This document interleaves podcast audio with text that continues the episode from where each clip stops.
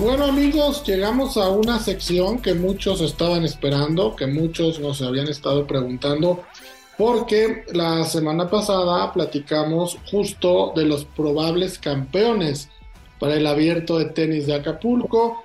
Les mencionamos Alcaraz como una gran posibilidad, pero pues Alcaraz, como saben, no pudo venir al torneo, se cayó su, participación. Eh, también estuvimos hablando de Norris, que también no pudo venir al torneo. Pero eh, ha habido muy buenos partidos a pesar de eso, hemos tenido grandes espectáculos y Elvita Jiménez está en Acapulco y vamos a platicar con ella para que nos diga cómo está todo allá en Acapulco, qué está pasando, quiénes son los favoritos, quién ha sido la decepción, cómo está el ambiente, todo, todo, todo, todo. Elvita, ¿cómo estás? Bienvenida.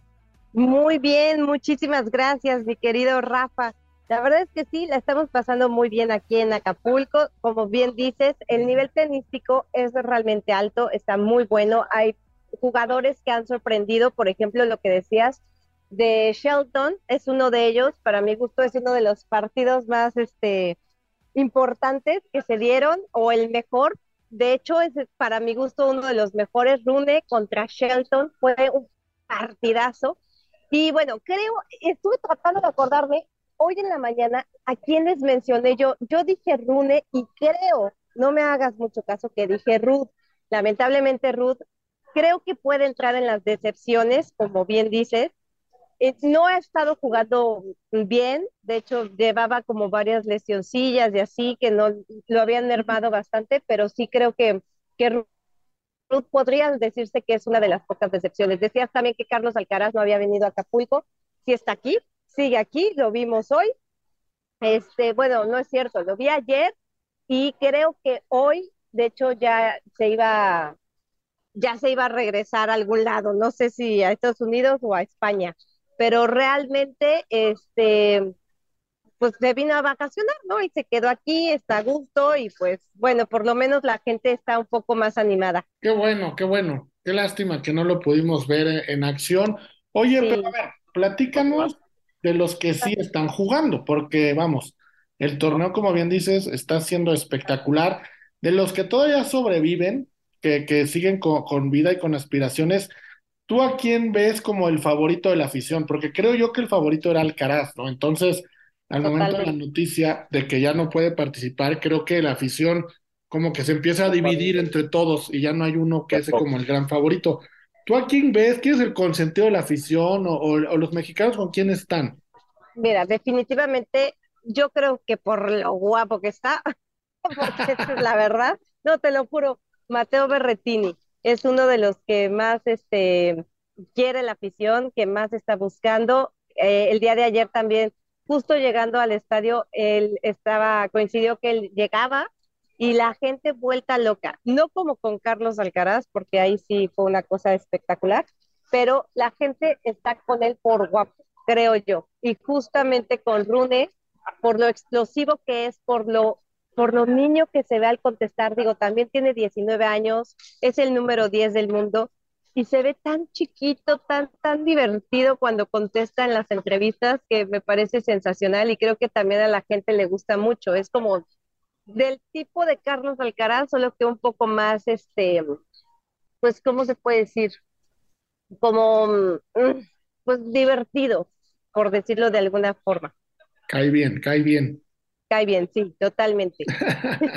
Irreverente era la palabra que estaba buscando. Irreverente. Sí, exactamente.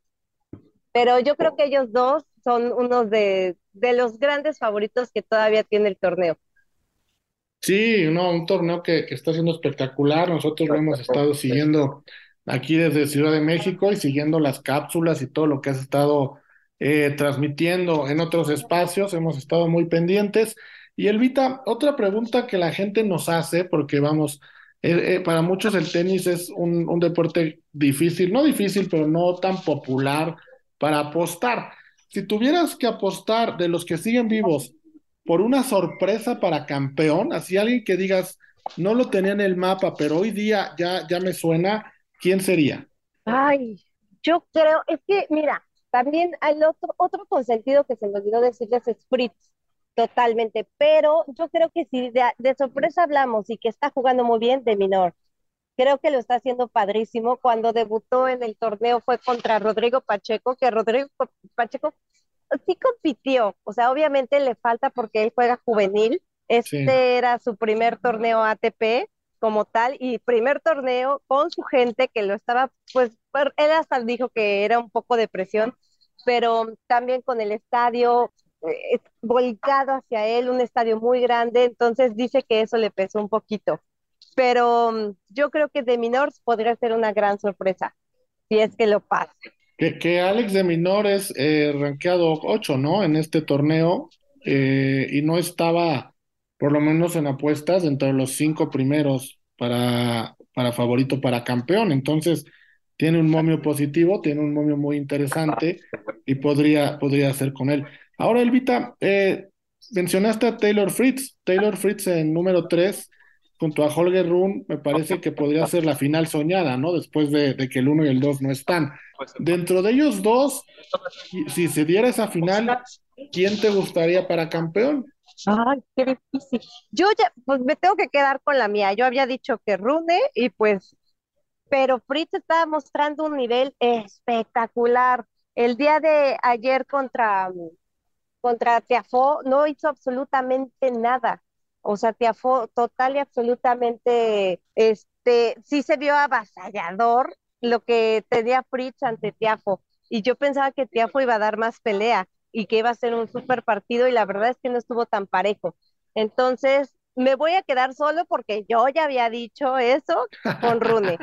Pero Fritz, aguas, porque es el número 5 del mundo o sea, el, tercer cabeza de serie aquí, pero, bueno, el, tercer sembrado más bien, pero sí, este, me gusta mucho cómo están jugando ambos dos, son como muy agresivos, pero Rune lo que tiene es que es muy explosivo. Sí, muy explosivo. Yo, yo me quedo con Rune, a mí me encanta Rune. Lo de Taylor Fritz también es, sí, no, y, y es, es, que juega increíble. Lástima que está contra... Sí, juega, juega fenomenal, me encantaría esa, esa, esa final. Eh, y bueno, estamos llegando al, final del bloque, entonces tú te quedas con Rune para favorito, posible sorpresa de Minor, el austriaco, eh, y pues ahí vamos, ¿no? Los, australiano, ¿no? Australiano, perdón, claro, australiano, Australia. No Austria, sí, yo me confundo también muchísimo con Austria y con no, australiano.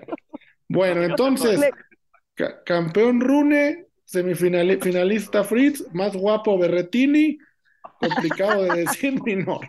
Eso, no, esos son tus de, hecho, de hecho, este, no, no se le llama Berretini, sino Derretini.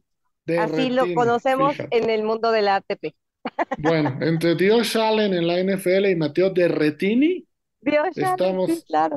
Que no nos la creemos. Bueno, pues Elvita, muchísimas gracias por este enlace. Te esperamos ya por acá la próxima semana, que te la sigas pasando bien. ¿Y, y qué te vas a quedar de vacaciones después del torneo o, vienes de vuelta? No, voy de vuelta porque estreno este obra de teatro, así que bueno, tenemos que ir a ensayar por amor de Cristo Dios, porque si no, no sé cómo va a salir esto. es verdad, se nos olvida que eres multitask, eres multitask, que estás en todos lados. Y tenemos pues que decir varios monólogos para que haya orgasmos por ahí. ¡Ájale! Y luego en Acapulco, imagínate la cosa. Bueno, pues vámonos antes de que esto se ponga, se ponga más caliente. Rudo. Vámonos. Rudo. Amigos, llegamos al último bloque de nuestro programa, de nuestro podcast eh, Unánimo Bets de apuestas. Y vamos a platicar de la Fórmula 1, la Fórmula 1 que la temporada pasada tantas alegrías nos trajo a los mexicanos con Sergio Checo Pérez dando una gran temporada y sobre todo con mucho dinero que hicimos la temporada pasada. Eh, si mal no recuerdo, ya estaremos dándole los datos. En la Fórmula 1 fue en, el deporte donde más dinero ganamos durante una temporada completa.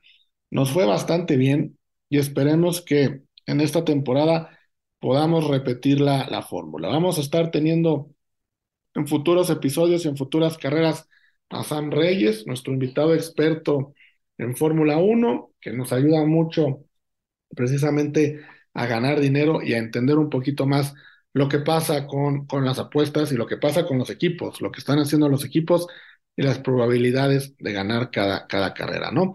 Este, este año la Fórmula 1 empieza en Bahrein, empieza este domingo, la temporada, eh, eh, como digo, empieza en Bahrein, en un circuito que tiene una distancia de 5.412 metros, mismo lugar donde arrancó la temporada pasada. La, la Fórmula 1 ya tres meses de descanso eh, y ahora, eh, como saben, Max Verstappen comenzará la defensa de su bicampeonato en el circuito Sakir, en Bahrein. Este circuito no le trae buenos recuerdos a Red Bull. ¿Por qué? Porque en la carrera del año pasado, tanto Max Verstappen como Checo Pérez eh, quedaron fuera por fallas en su monoplaza y esta será una carrera que parece va a ser de revancha, tanto para ellos como para Red Bull. El año pasado la ganó Charles Leclerc de Ferrari. En segundo lugar quedó Carlos Sainz, también de Ferrari. Y en tercero, eh, Lewis Hamilton en inglés a bordo de su Mercedes. La temporada pasada, pues tenía a Ferrari como ganador, a Red Bull en el fondo. Después se dieron cosas que cambiaron completamente la historia, ya no la sabemos. Pero bueno, empezaba Ferrari dominando. Este circuito eh, de, de Sakir en Bahrein ha sido parte de la temporada de la Fórmula 1 desde el 2004. En aquella edición la ganó Michael Schumacher, en alemán. El piloto que más veces ha ganado esta carrera es Lewis Hamilton. Lo ha hecho en cinco ocasiones y le sigue Sebastián Vettel, el alemán, que se acaba de retirar con cuatro. Normalmente en, esta, en este circuito se dan grandes rebases porque es un circuito amplio y moderno y además tiene una de las peculiaridades que a la gente le gusta mucho que es que la carrera se corre de noche. Entonces, bueno, es, es algo poco, poco usual en la Fórmula 1 y vamos, es muy espectacular ver a los pilotos eh, correr, correr de noche, ¿no? Para esta carrera, después de ver los entrenamientos de los equipos, Red Bull luce como favorito. Hay muy pocos datos, vamos, no hay tantos datos como en otras carreras porque es la primera, pero tanto Verstappen como Checo se vieron sólidos en los, en los entrenamientos y después estuvo Ferrari, estuvo Mercedes, estuvo el mismo Fernando Alonso, que se vieron, se vieron bien.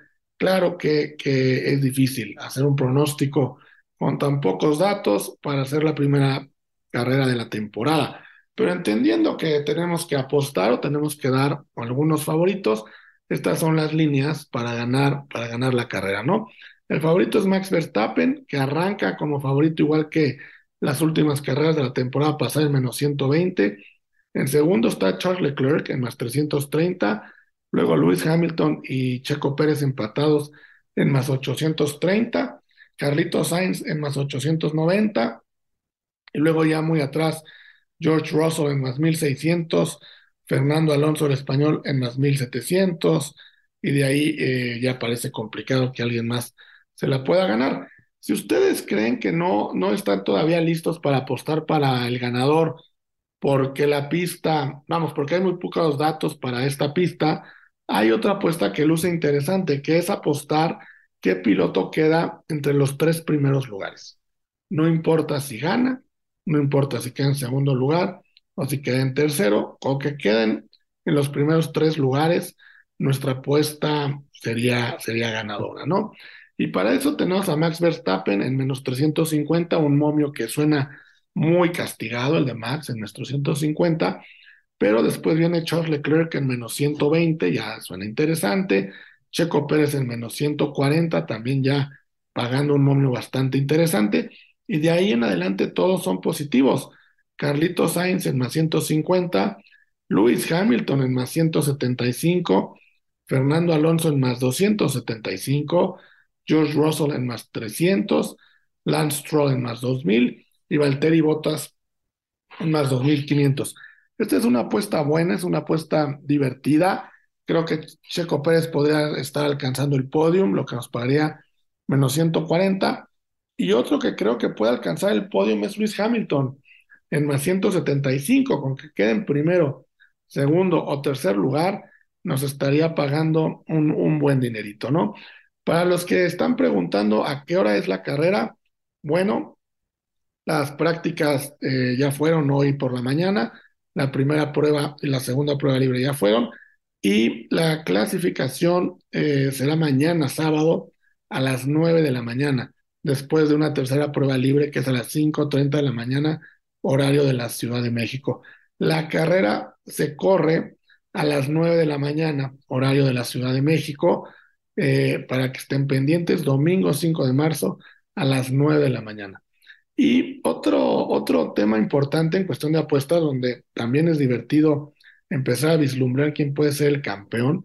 Podemos apostar desde ahorita quién puede ser eh, el campeón eh, para esta temporada 2023. El favorito de, las, de los casinos para repetir el campeonato y ganarlo por tercera vez consecutiva es Max Verstappen. Max tiene un momio de menos 138, un momio bastante apetecible, teniendo en cuenta que es el favorito en menos 138, es muy bueno. Si usted es, es fanático de Max, es buen momento para tomarlo. Después se le puede ir complicando. Luego tenemos a Hamilton en más 350 como segunda opción, a Charles Leclerc en más 450, George Russell en más 1000. Y para los que preguntan por Checo Pérez, está hasta el quinto lugar, empatado con Carlos Sainz. Eh, no, eh, hasta el quinto lugar en más 2.500 y Carlitos Sainz un poquito arriba en más 2.000.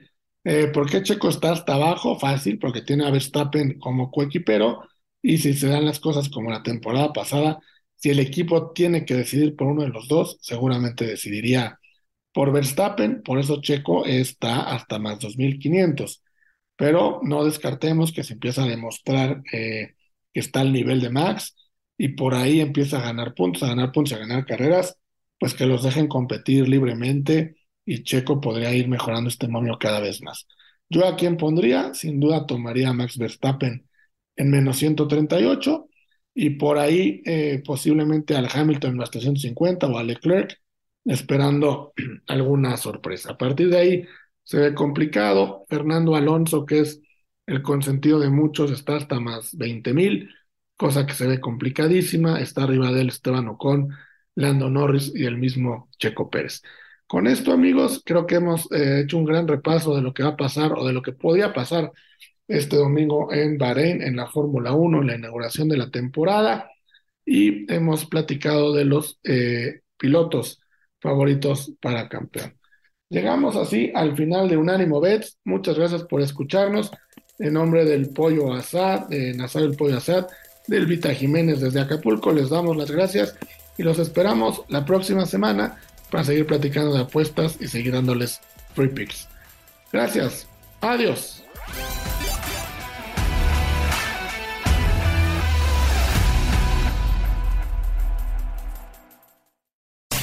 Unánimo, una plataforma que exalta la fusión del deporte y la cultura latina, una manera diferente de vivir tu pasión.